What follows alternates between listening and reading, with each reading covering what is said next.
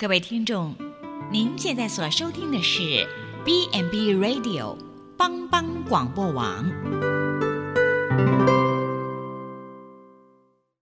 即将为您播出的是由静珠主持的《请问医师》。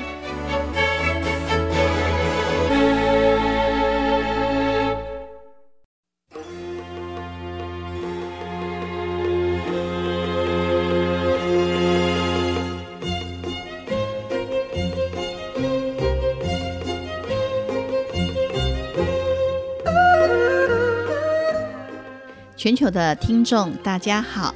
欢迎收听帮帮广播网，请问医师节目，我是主持人静珠。哎，曾经，呃，你有没有听过说，哎，有些笑龄音啊，他说，哎呀，觉得胸口啊，扑通扑通的乱跳啊，坐立难安。那如果不是，呃，因为年轻啊，看上了心上人啊，而是，哎，已经，呃，到了有一定的年龄，可是呢，心跳突然。忽然快速、快慢、乱跳，那这时候呢，你可能呃会去想说，哎，我是不是应该到医院去检查一下，看看这个我的心脏呢，为什么会有这样子呃扑通扑通啊，然后呢一会儿跳得很快啊，又跳得很慢啊，然后乱跳的情形。那其实呢，呃，心房颤动哦，是所有心律不整疾病当中其实最常见的一种。那这个疾病的盛行率其实相当高，诶，特别是随着年龄的呃增加，那像在六十岁以上的呃民众当中呢，呃，据呃我看的那些研究报道说，诶，一百个人当中就有四个人有这样的情形。那为什么今天我们特别要来跟我们的听众聊一聊有关于心房颤动的这个问题呢？因为我上次啊在呃那个呃包装杂志当中，哎突然读到的一个呃报道，他说啊，每六个脑中风的患者当中，就有一个人是心房颤动所引起的呃原因。那他说心房颤动会让血液在我们心房滞留，然后形成血栓。那这个血栓如果剥离了之后呢，哎。它就跟着我们血液啊跑来跑去，跑来跑去的。那如果塞到脑，那就可能变成是缺血性的脑中风。哇，这个让我觉得非常的惊讶，然后也觉得很担心。因为呢，这个看起来的话，这个心跳这样蹦蹦乱跳的话，哇，也是一个脑中风的原因之一啊。如果你有像我这样子的疑问，或者是想了解更多有关于心房颤动的议题，请别走开。我们进一段音乐，再跟大家一起来聊聊。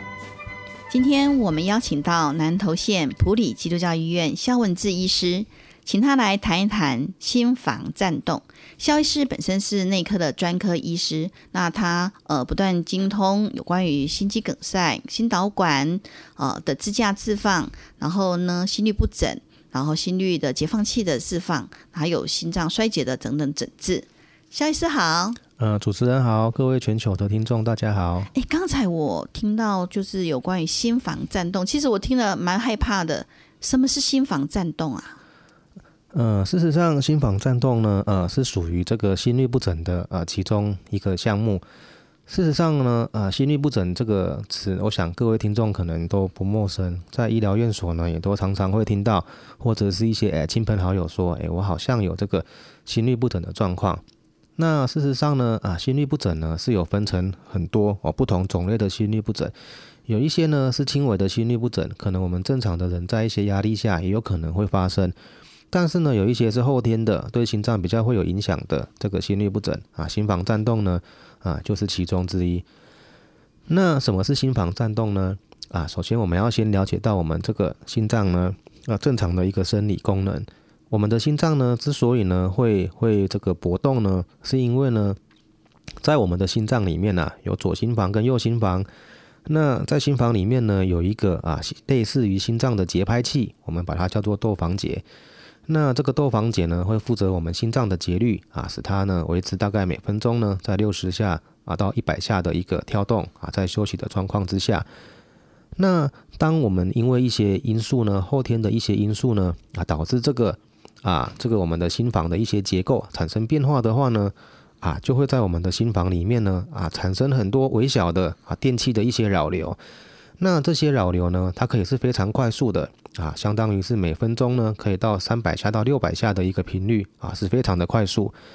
那这么快速的一个电器的一个讯号的话呢，啊，有可能就会喧宾夺主。那啊，去这个原本呢，心脏的搏动的这个功能是由我们的窦房节这个节律器啊所来负责。那这些心脏的电气扰心房的这些不规则的扰流呢，可能就会喧宾夺主，那使我们呢产生这个心房颤动的一个状况。那心房颤动呢的话，一旦产生的话呢，啊，患者就会感觉到呢，啊，他的心跳会非常的快。那除了快之外呢，还会非常的不规则。啊，甚至呢，你会觉得呢，好像呢，哎，心脏呢，哎，强弱不一啊，这样子的一个感觉。所以呢，呃，心脏颤动的部分，就像刚刚呃说的，就是哎，胸口突然呃砰砰乱跳，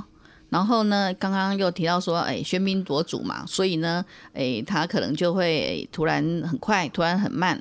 那除了这些的呃症状之外，那还有其他的症状吗？嗯，是的，我们刚刚所提到啊啊，最大概最典型的话呢啊，患者可能会说，哎，我觉得我的心脏好像啊，那 people 菜这种感觉啊，砰砰乱跳的感觉这样，或者是说呢，还觉得我们的心跳啊啊跳得非常非常的快这样子。那事实上呢，除了这些症状以外呢，如果说一般我们的心跳呢啊，如果太快的话呢啊，就会让你的心脏功能受损。所以呢，啊，患者在这个心脏这个心房颤动发生的当下呢，啊，可能就会有类似心脏衰竭的一个啊症状产生。啊，有些人呢可能会觉得他的心脏好像怎么突然间有一点无力。啊，甚至呢，因为心跳太快呢，啊，患者会觉得说呢，会有一点点胸闷啊，甚至胸痛的状况。那另外，如果速心脏的这个搏动呢，啊，速度太快的话呢，有的时候啊，啊，甚至啊，会造成这个休克的状况。啊，原因是因为啊，太快的心跳啊，没有办法有效的从心脏里面把血液啊啊送到我们的脑部啊，甚至送到我们四周的这个器官里面去。如果脑部的血流一旦不够啊啊，特别是一些年长的一些长者啊，他可能会感到会头晕啊，甚至可能就真的发生晕眩的状况。那甚至呢，有可能啊，这个心跳太快啊，产生这个啊心脏休克的状况，这些都是有可能会发生的。哇，所以呢，呃，从肖医师跟我们提到这个呃心房颤动的部分，让我想到一个画面，诶，就好像我们一个心脏，然后呢，诶，开始它在跳动，然后呢，它会输送的一些血液，然后呢，结果现在因为颤动嘛，哈，所以呢，它就乱跳，所以呢，并没有办法有效的把血液呃输送到我们的全身去，然后呢，呃，可能有时候呢又太快，有时候太慢。那这样子的情形，乱跳的情形当中，就产生了一些不适的情形。那所以我想要问说，那心脏呃的心房颤动，它主要的成因跟机制是什么？呃，是的，呃，心房颤动我们刚刚提过哈，主要就是在我们的这个心房里面呢，有一些啊很快速的啊不规则的一些啊电气讯号啊产生。那这些电气讯号的产生呢啊，通常呢啊源自于我们心房结构的一个变化。啊，比方说呢，啊，心房扩大，那这些原因可能是因为啊，我们的心脏呢，啊，瓣膜有一些问题，啊，包括啊，长期的心脏瓣膜逆流，或者是这个心脏瓣膜狭窄啊所造成。那另外也有可能是啊，比如说呢，啊，过去曾经有过心肌梗塞啦，或者是因为年纪的关系啦，或者是一些啊退化性的因素啊等等。啊，导致啊啊心脏我们的这个心房啊啊产生一些疤痕组织啊局部的纤维化等等，都有可能会诱发啊这些心脏电气讯号的产生。那另外的话呢啊，包括说呢啊像是糖尿病啊啊高血压啦啊或者是一些啊药物啊酒精啊等等啊，都有可能会去诱发啊我们心房颤动的产生。另外在临床上面一个比较常会碰到的状况啊啊，比方说哎像是。呃，一些年长者啊，他可能过去都没有这个心房颤动的这个现象产生，但是呢，他可能比如说呢，啊，他因为肺炎啊，或者是因为发烧啊，啊，甚至泌尿道感染啊，住到病房，或者是到加护病房，在这一些身体的压力状况之下，啊，特别是像是肺炎啊、发烧等等的话，也有可能去诱发患者呢，啊，去产生这个啊心房颤动的发生。啊，所以啊，啊，产生心房颤动的发生，事实上呢，啊，是有非常多的一些原因。那刚刚呃，医师有提到说，心房颤动有很多的原因，其中有提到说心脏瓣膜这件事情。那我就我们知道的话，心脏瓣膜很多的女性，呃，可能就是会有一些瓣膜脱垂等等的。那这个跟那个心脏呃的心房颤动有关吗？呃，事实上，我刚刚所提到的心房这个瓣瓣膜的跟这个心房颤动的关系啊，啊，其实最典型的是这个二尖瓣膜的狭窄。那这个呢，可能是过去曾经有过一些风湿性啊瓣膜的一些啊疾病啊，在小时候呢，或者是以前呢啊，曾经受过一些细菌的感染之后呢啊，在我们的这个瓣膜里面呢啊留下一些疤痕。那时间久了之后呢，产生啊这个瓣膜的狭窄。那长期的二尖瓣膜狭窄呢，可能会导致我们的这个心房呢啊结构的扩大。扩大之后呢，结构的变化就可能会引起心房颤动的发生。那刚刚主持人所提到的这个二尖瓣膜脱垂啊，其实在临床上面也是蛮常会碰到。但是呢，这种二尖瓣膜的脱垂呢，通常不太容易啊，特别是女性的话，不太容易呢，对我们的心脏结构啊产生什么啊明显的一些影响，因为这样而产生心房颤动的机会呢啊，事实上也不高。倒是心房二尖瓣膜脱垂本身呢，有时候呢可能会伴随着啊其他的一些心律不整，但是呢这些心律不整通常呢长期对心脏的功能一般来讲是不太会有什么啊明显的一些啊影响跟危害。那呃，肖医师还有提到说，像糖尿病跟高血压也跟心房颤动呃的成因有关，为什么？啊，这个问题呢，事实上啊，糖尿病跟高血压引起这个啊心房颤动的产生呢，啊这个机制事实上啊也是非常的复杂，包括说高血糖的患者的话呢，啊它有可能会造成这个我们的这个心房啊的这个纤维化，甚至啊这是电气生理的一个一些一些变化。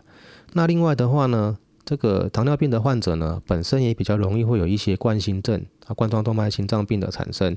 那心脏的缺血呢，有时候也会诱发啊这个心房颤动的产生。那另外的话呢，糖尿病的患者呢，有的时候呢，有一些糖尿病的一些心肌病变啊，又或者是说呢。呃，糖尿病的患者有些时候血糖的起伏，比如说高血糖或者是低血糖这些等等，血糖的起伏过高，这些啊过去的一些研究呢都显示可能跟心房颤动是有关系。那至于高血压的部分的话呢，啊高血压有时候可能会找长期如果没有好好控制的高血压，可能会引起心肌肥厚。那心肌肥厚啊到后来的话呢，有时候对一些心脏心房的结构会有影响，可能也会造成心房颤动。那刚刚呃，肖医师有提到说药物，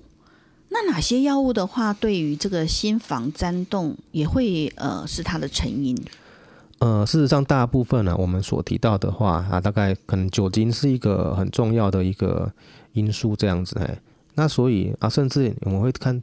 呃，过去啊，曾经会有一些，比如一些比较特殊的场景啊，比如说啊，嗯，呃，一些周末啊，可能一些呃，狂欢啊，没错，嘿，就是狂欢之后呢，哎，隔天就觉得，哎，怎么觉得啊，胸口不舒服，或是心脏乱跳啊，可能跟酒精的摄取过多有关系啊，那这个是有一个啊一个相关性。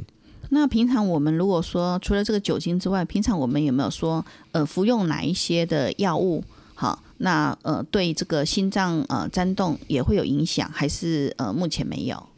就是药物的部分。嗯，药物的话，当然，比如其他呃，主要还是一些比较有毒性的药物，包括像是呃安非他命啊这些毒品啊这些等等这样，或者是一些咖啡因的一些摄取等等这样子。嘿。哦，所以等于说就是一些比较刺激型的或者是毒物型的这个呃。就是药物的部分要呃特别的小心。那我想请问医师，就是有关于心房颤动的时候，我们要怎么诊断？说，诶，我现在哈到底坐立难安啊，心呃心跳扑扑通通啊，到底是因为哈呃因为呃遇到了某些状况，然后觉得心里不是呃就是不是很呃心安，还是说我真的哈是心房颤动？所以我要怎么样子来做一些的检查，或者是说呃医师会怎么样子做一些诊断？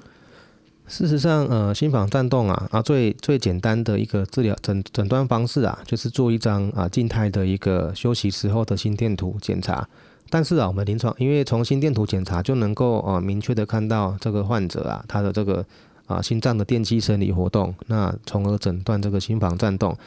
啊。但是临床上面我们常常会碰到的场景是啊，这个患者可能早上的时候哎觉得胸口有点。后来就好啦。对，跳得很快。结果到门诊的时候，哎，一检查，哎，其实他去做心电图的时候都正常，已经正常了，都检查不出来，因为没有不舒服了。是的，哎，没有错，因为因为心房颤动有时候是阵发性的，当然有一些人是持续性的，但是如果遇到阵发性的心房颤动，有时候当下的这个休息时候的心电图不见得能够诊断出来。那另外一个方式的话，我们可以考虑做所谓的二十四小时的这个心电图检查。那它可以啊，就是说呢，去啊，在身体呢会贴一些导极的贴片，跟背一个小的记录器。那会背一整天的一个时间。那它这个机器呢会连续的监控一整一呃二十四小时啊，这个患者整个心脏的电气生理活动。那么一整二十四小时的这个监控呢，就会比较有机会啊，去发掘这些。啊，可能有这个心房颤动的这些患者，那那当然就是说呢，呃，事实上有有些时候，二十四小时的心脏节律的这个这个记录器啊，有的时候也不见得能够啊百分之百抓到这个患者是不是有心房颤动，所以最近近呃近期最近的这个也有发展出一些啊更长的时间的监控啊，比方说可以监控到将近一个月。那不过这个部分的话呢。啊，这个就是健保的部分是没有给付，所以患者呢，如果有这个检查的意愿的话，啊，就必须要支付一些呃自费额。哦，对呀，因为我我呃上次有看到有一个听众他有在说啊，他们呃就是因为心脏的一些扑通好 扑通的跳动，然后呢，可是呢每次看到医师的时候呢，哎又好了，然后呢，可是就是呃在做一次性的那个心脏的那个嗯就是。检查的时候并不能够检查出来，所以呢，医师就叫他背一个二十四小时的那个呃心电图机器。那我想请问说，像我们背那个心心电图机器的话，那我们要怎么洗澡啊？呃，一般的话，如果啊背这个机器的话呢，就不太建议做这个淋浴啊。一般的话，因为淋浴的话可能会去这个水啊，可能会去啊侵蚀到这个机器本身，所以会建议患者当天呢，可能上半身用擦拭的方法这样子嘿。那因为事实上就是一天可能就要请患者啊稍微忍耐一下这样。哦，所以呢，其实如果说要做二十四小时的心电图的话，其实就是等于说贴的部分呐，哈，贴的部位的话，就是尽量不要去呃用淋浴冲水。那其他部分当然是还是可以做呃清洗的。好，那我们先呃休息一下，进一段音乐，再跟大家一起来聊聊有关于心房颤动的一些治疗。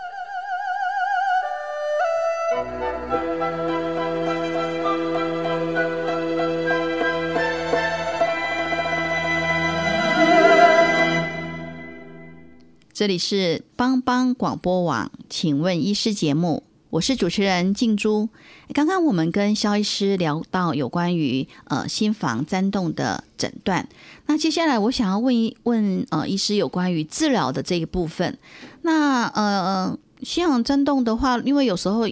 跳跳之后也就好啦，那一定要治疗吗？呃，事实上，心脏心房颤动啊，需不需要治疗的话啊，一部分的话就是看它所引起的一些啊症状这样子。确实有一些啊阵发性的这个心房颤动，它的频率呢，呃，没有很高。那患者呢，有时候可以呃，也不见得啊需要就特别因为这样去服药。但是如果常常都会发作的心房颤动啊，甚至呢对患者有一个明显的症状的影响的话啊，就可能要考虑做一个治疗。那事实上呢，我们去治疗这个心房颤动的话呢，啊，主要大概会分成几个面向来考虑这样子嘿。啊，第一个的话呢，我们刚刚有提到啊，事实上心房颤动如果一旦发作起来啊，它会心跳会跳得非常快，而且跳得非常不规则。那所以呢，针对这个非常快而且不规则的这个心率呢，那我们的治疗策略有两个，一个呢就是呢啊，是否能够用药物，用一些啊抗心律不整的药物呢？啊，把这些心房颤动的节律呢，把它矫正回我们原本正常的我们窦房结的这个啊节律。那另外一个策略的话呢，就是说，诶，如果没有办法把它矫正回原本这个正常窦房结的节律的话呢，那么我们也至少呢，我们不要让啊我们的这个这个这么快的一个心率呢，啊，不要让它跳得那么快，因为跳太快的话呢，啊，就容易会有一些症状。啊，包括一些心衰竭的症状啦，会胸闷，会觉得会有心悸这些症状啊，所以我们会用用用药物啊，去尽量减少这个啊心跳的这个啊速率这样子嘿。那所以我们呃心呃心房的颤动的话，我们其实呃治疗最主要目的是希望说，哎，它不要乱跳，有效性的跳。哎，是是，不过我要再补充一下哈，原则上的话，除了就是说我们让他不要乱跳。那让他跳的正常，或者是说呢，哎，不要让他跳太快，这些都会不舒服之外呢，啊，事实上我要补充哦，刚刚有关于心房颤动的危害啊，事实上啊，我们要知道心房颤动另外一个最可怕的地方啊，啊，就是主持人在一刚开始引言所提到的啊，啊，事实上有一些民众啊的这个中风啊，啊，事实上跟这个心房颤动是有关系的。我们知道呢，脑中风的话呢，有的时候是因为脑部的这个血管斑块啊所狭窄所造成的。但是有一部分的人呢，是因为由于啊心房颤动啊啊所产生的这个血栓呐啊造成中风。那为什么心房颤动它会产生血栓呢？因为心房颤动它本身啊是一个不规则而且呢啊乱跳的一个啊心房搏动。那在这样的一个搏动之下的话呢？在心房里面的血流呢，就容易会形成扰流。那这些扰流的形成的一个情况之下呢，就容易会在我们的心房里面呢产生血栓，特别是一个我们所称为左心耳的结构。那个这个左心耳呢，是位在我们的心房里面的一个特殊的一个结构。那大部分心房颤动所产生的血栓呢，也都是在这个结构里面所产生。如果这些结构所产生的这些血栓呢，如果随着我们的心房颤动产生的话呢，它会跟着我们的血流达到我们身体的各个器官。那运气不好的话呢，当这些血流呢达到我们的脑部的话，就可能会引起中风。那中风的严重程度呢，啊，就看你血栓呢塞到的血管是大条或是小条，或者是说呢这个部位呢重不重要啊？比方说这个血栓呢，如果塞到脑干的话，恐怕就会引起非常严重的一些啊后遗症。那另外这些血栓呢，也有可能呢啊，会这个塞到我们的一些肢体的一些啊一些一些动脉，比方说呢塞到我们的下肢动脉，那患者呢就会觉得，诶，突然间呢脚怎么会很痛？那会变得很冰冷啊，甚至呢外表上面看起来啊会有一些发浅的一些现象，看起来摸起来冰冷啊，看起来呈现一些紫斑色啊，这代表说呢。啊，这个血管呢塞到血栓啊，导致下肢的血流啊，这个产生急性的这个阻塞。那另外呢，也有曾经发生过呢，这些心房颤动的血栓呢，啊，跟着血流打出去，它是塞到我们肠子的动脉里面去。那所以呢，肠系膜动脉，那所以呢，患者会觉得说呢，哎呀，肚子突然间好痛好痛啊，甚至是腹胀啊，甚至有可能结血便等等这些情形，这些情况呢，致死率都是蛮高的啊。所以啊，心房颤动啊，另外一个十分令人害怕的就是说呢，它会产生血栓，并且呢，这些血栓呢，它可能会打到你的身体各个器官。所以呢，我们的治疗的另外一个目的之一呢，就是根据这个患者呢。啊，产生这个血栓的风险啊，去考虑要不要使用抗凝血剂，也就是说呢，啊，去预防这个啊血栓的产生。那我们这样子心脏呃心房颤动的部分的话，会有哪些的药物治疗？呃，所以心房颤动的药物治疗就根据我们刚刚所提到我们的治疗目的啊，主要有三大项。第一个呢啊就是。啊，把这个心率呢，啊，用这个矫正回正常的这个心脏节律。那这个时候呢，我们会考虑使用啊所谓的这个抗心律不整的药物。那另外一方面的话呢，你也可以考虑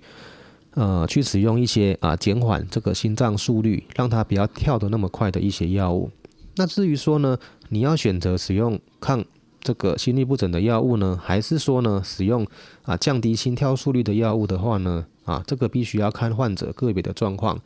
如果说呢，啊，这个患者呢，啊，使用这个这个这个心率的这个控制的话，没有办法控制的很好，都还是心跳很快，那么你当然可以考虑啊，转换你的策略啊，使用这个啊这个矫正回这个正常心脏节律的这个药物这样子。所以还是基本上还是看患者的这个这个特性。那另外一方面的话呢，就是要看患者适不适合啊，选择这个抗凝血剂的一个治疗。那全部的患者都需要做抗凝血剂的治疗吗？还是有些人是不适合的？啊，是的。那这个部分的话呢，事实上呢，也完全是啊，看这个患者本身的一些的一些情况。临床上呢，我们有一些啊评估的一些一些法则啊，包括说呢，你要必须呃，大原则是这样子，就是说呢，你在评估这个患者呢，是不是需要使用抗凝血剂的话，你要评估说他使用抗凝血剂所带来的好处跟坏处。那为什么要这样说呢？因为使用抗凝血剂的话，它它的好处是它可以预防血栓的产生，但是相对来讲的话呢，抗凝血剂呢可能会让患者啊比较容易会流血啊，包括说啊像是厉害的肠胃道出血啊，或者是啊心脏科医师的梦魇啊，可能怕这些药物呢。啊，会造成这个脑出血啊的一个状况，这样子哎，所以呢，临床医师必须评估这个患者呢，啊，这个产生血栓的风险跟产生出血的风险。那如果出血的风险比较大的话，那就不建议使用。那如果呢，啊，使用这个药物呢，啊，预防中风的风险的好处呢是大于啊出血的风险的话，那我们就会考虑使用。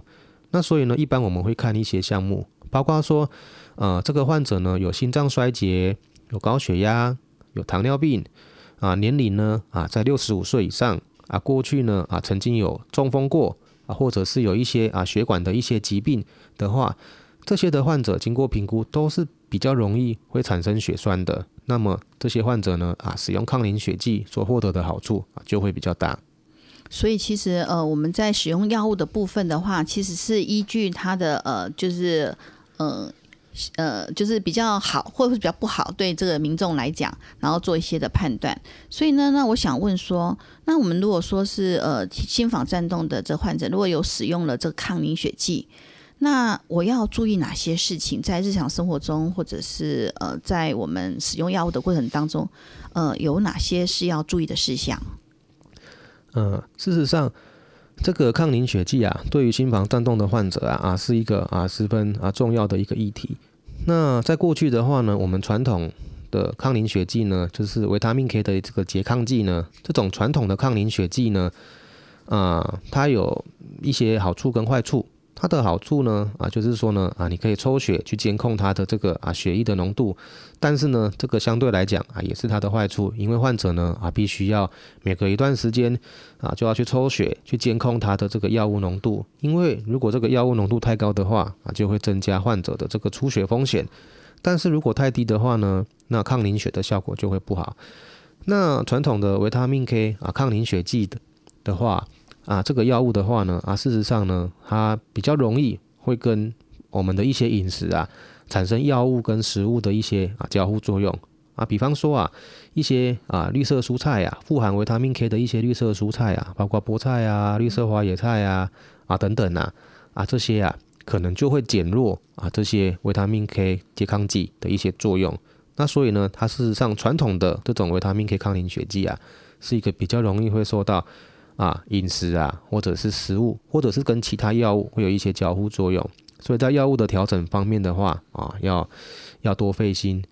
那在近十年来呢，有一些啊新型的啊抗凝血剂的一些发展，那我们有时候会把它称为就是非维他命 K 的一些啊拮抗剂。那这些非维他命 K 的这些新型的抗凝血剂啊，它的好处是说啊，它对于这些药物啊食物的交互作用呢啊啊比较没有那么多。那另外的话呢，也不需要抽血。啊，根据患者的一些年年纪、肾功能等等啊，去做药物的使用啊，不需要长期去抽血监控这一些药物的这些啊这些浓度这样子哎。那在过去一些啊许多的大型的研究，包括对于一些亚洲人的研究，目前也都显示说啊这一些啊新型的非维他命 K 的一些抗凝血剂啊，事实上啊不仅啊跟这个传统的抗凝血剂比起来哦，它这个降低啊，这个中风的风险呢，可能是一样，甚至更好。那在产生肠胃道出血或者是啊这些脑出血的这些风险呢，以亚洲人来讲的话，也都比传统的抗凝血剂还要来得低。所以啊，事实上目前呢，对于我们的这个心房颤动的患者啊啊，国际上的一些治疗指引啊啊，都会建议使用这些啊新型的呃这个非维他命 K 的这个抗凝血剂的治疗。啊，但是啊，也不是所有的患者啊都能够接受这些新型的非维他命 K 抗凝血剂的治疗，啊，包括说一些洗肾啊的患者啊，或者是说哎心脏有换过瓣膜的患者啊，那这一些啊啊，局限于过去一些研究的一些报告啊啊，事实上是不太建议使用这些非传统的这些啊这些维他命非维他命 K 的抗凝血剂的治疗。那么这一些患者呢啊，目前啊就只能接受传统的抗凝血剂。啊的这个治疗这样子，那呃，一般我新型的非那个非维他命 K 的这个这药物的部分，它需要自费吗？呃，原则上如果经过心脏科医师评估啊，他有使用这个的条件的话啊，包括说我们刚刚所提到，我们去评估这个患者他的产生血栓的风险高不高，我们评估高血压、糖尿病啊、年纪啊等等。如果评估起来分数是适合的话啊，事实上是不需要啊，事实上是健保这个部分啊是有所给付的。嗯，所以其实呢，就是配搭医师的一些治疗的指引，然后呢，呃，提供呃，就是看是用药物治疗，或者需不需要使用抗凝血剂等等，都是呃心房颤动非常重要的呃一个治疗方法。那我们先休息一下，进一段音乐，再跟大家继续来聊一聊有关于心房颤动。非药物治疗有哪些？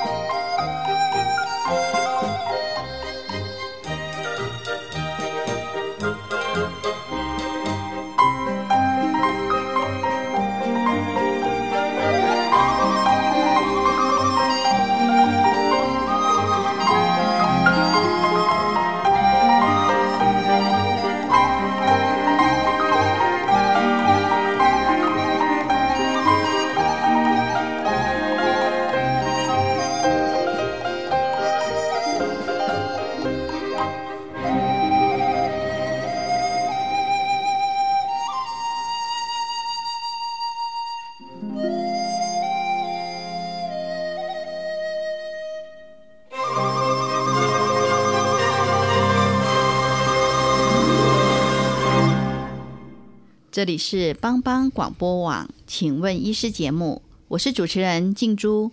刚刚我们呃跟肖医师聊到有关于心房颤动的呃抗凝血剂的一些注意事项。那肖医师有跟我们提到说，哎，现在有一些呃新的药物，呃属于非呃维他命 K 的这个部分。那呃其实它在很多的疗效当中，呃其实呃比传统的有一些好。那当然呢，传统的也不是说不好，它可能适用在某些的呃情形，像洗肾的病人等等。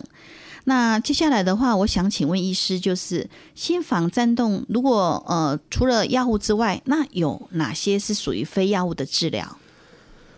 嗯，是的。那大部分心房颤动的啊，这个非药物治疗的话啊，事实上它是采取这些非药物治疗的目的，通常是说，哎，我。呃，已经没有办法对这个患者做很好的呃这个心跳速率的控制。那我尝试做心脏节律的矫正，也没有办法看药物成功。那这个时候的话呢，啊，你可能可以考虑做这些非药物治疗的这些选择。那包括说啊，使用电气整流啦，或者是用导管的这个电气烧灼术啊，或者是呃经由外科手术。那其实呢，呃，所谓的这个导管啊，电气烧灼术啊。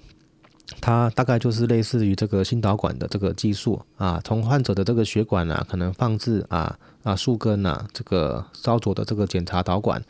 原则上呢，电气生理的这个医师呢啊，会先用这些导管啊，将管子伸到患者的心脏啊，去侦测呢啊这个患者呢啊容易发生心房颤动的这些区域。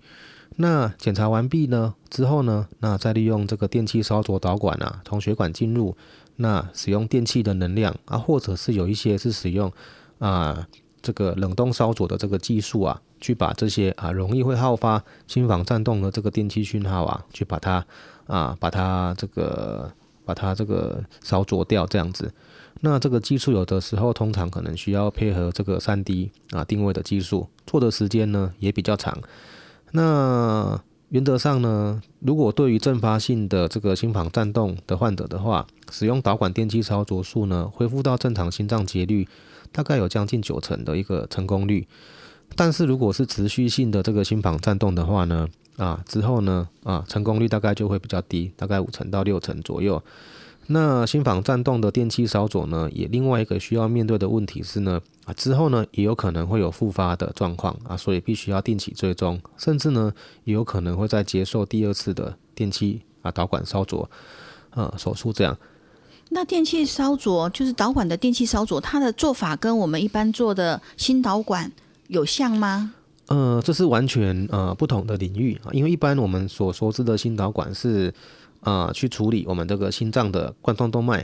啊，那但是电气烧灼的话呢，通常是啊，去经由静脉系统啊，当然有少数是从动脉哦去啊到达我们的心脏，然后去啊去这个检查我们的心脏的电气讯号啊，并且做适当的烧灼，所以这个的这个领域是啊不一样的。那这样子的话，我们呃导管的电气烧烧灼术的话，它会从哪个地方呃进去？呃，做心脏的那个呃扫那个电器操作，呃，一般也是从属膝部的静脉啊，有时候是动脉。那另外的话呢，啊，有时候啊，看依照不同的状况，有时候可能在我们的这个啊颈颈部的这个静脉啊，也有可能会放置导管。那通常可能会放置数根哦的导管这样子。那像这个的话，需要住院很久吗？嗯，原则上一般如果呃手术的过程顺利的话，通常是不需要啊住院很久，因为一般这种电器呃导管电气烧灼的管路通常是经由静脉置放，所以在止血方面通常也不会花太多的时间，一般可能一两天，如果都稳定顺利的话，可能患者就可以出院。那这样子的那个导呃导管的电气烧灼术的话，会跟那个像我们一般呃做我们的那个。呃，就是心导管的部分，说会有一些什么自费啊，或者是说健保到底给不给付？嗯，原则上大部分的这个导管电气烧灼的话，健保会有给付，但是对于心房颤动的话，因为它有牵涉到三 D 定位的部分，那这个就会有需要支付额的部分这样子。哦，所以其实三 D 定位最主要是呃，让整个呃，就是制作呃，就是治疗的过程当中，呃，就是更精准嘛。所以那目前的这部分的话，健保还没有给付，但是其他的一些呃技术的部分，健保是有给付的。是。那接下来的话，我想请问医师，刚刚你有提到说电极电极整流，这是什么样子的一个呃治疗？是。那电极整流运用的范畴大概有两个情况。那第一个情况的话，就是说，哎，我刚刚所提过啊，事实上就是说，哎，你在尝试着去做用药物去做这个心脏节律的这个这个整流，事实上药物也可以称为整流，就是用药物去矫正这个原本的这个心房颤动，使它回到原本正常的心脏节律啊。但是在药物的使用失败的话呢，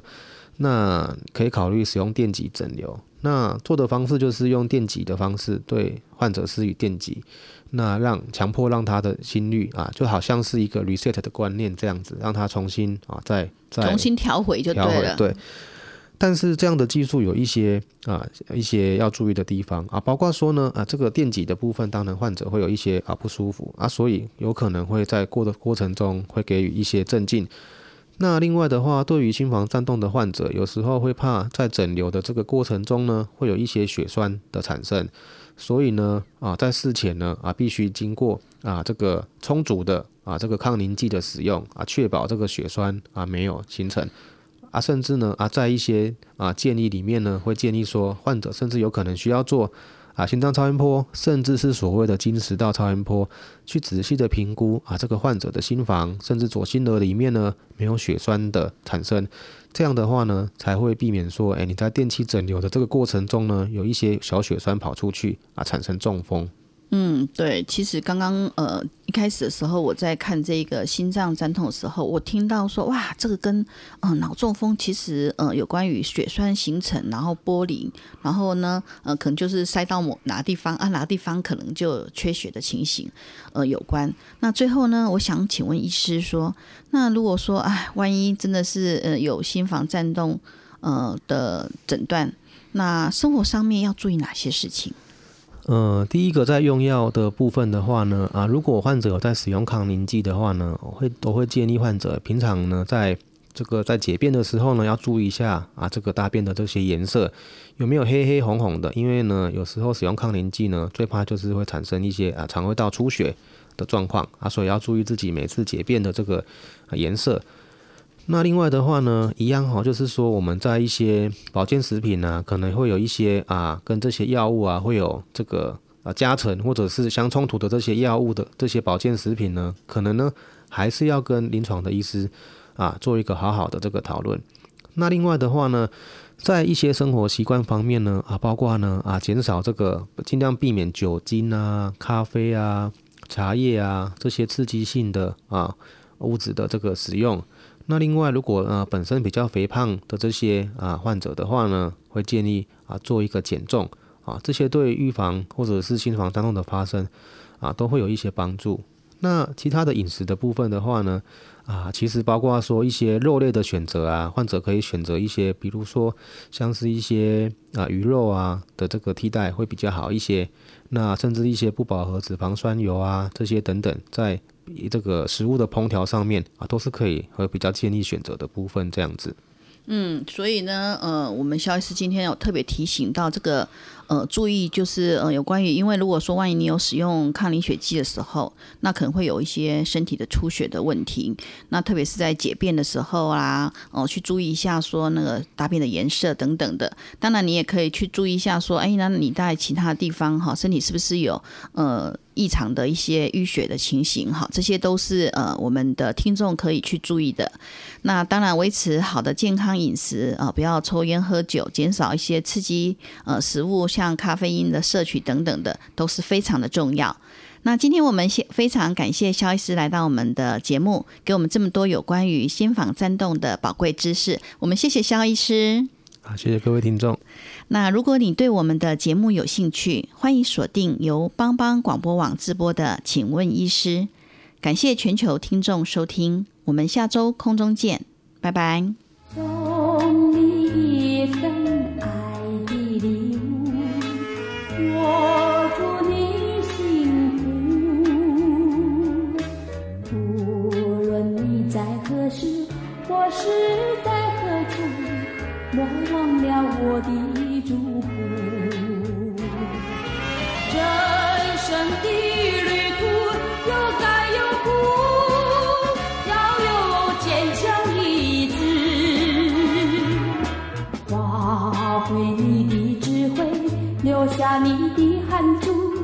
创造明天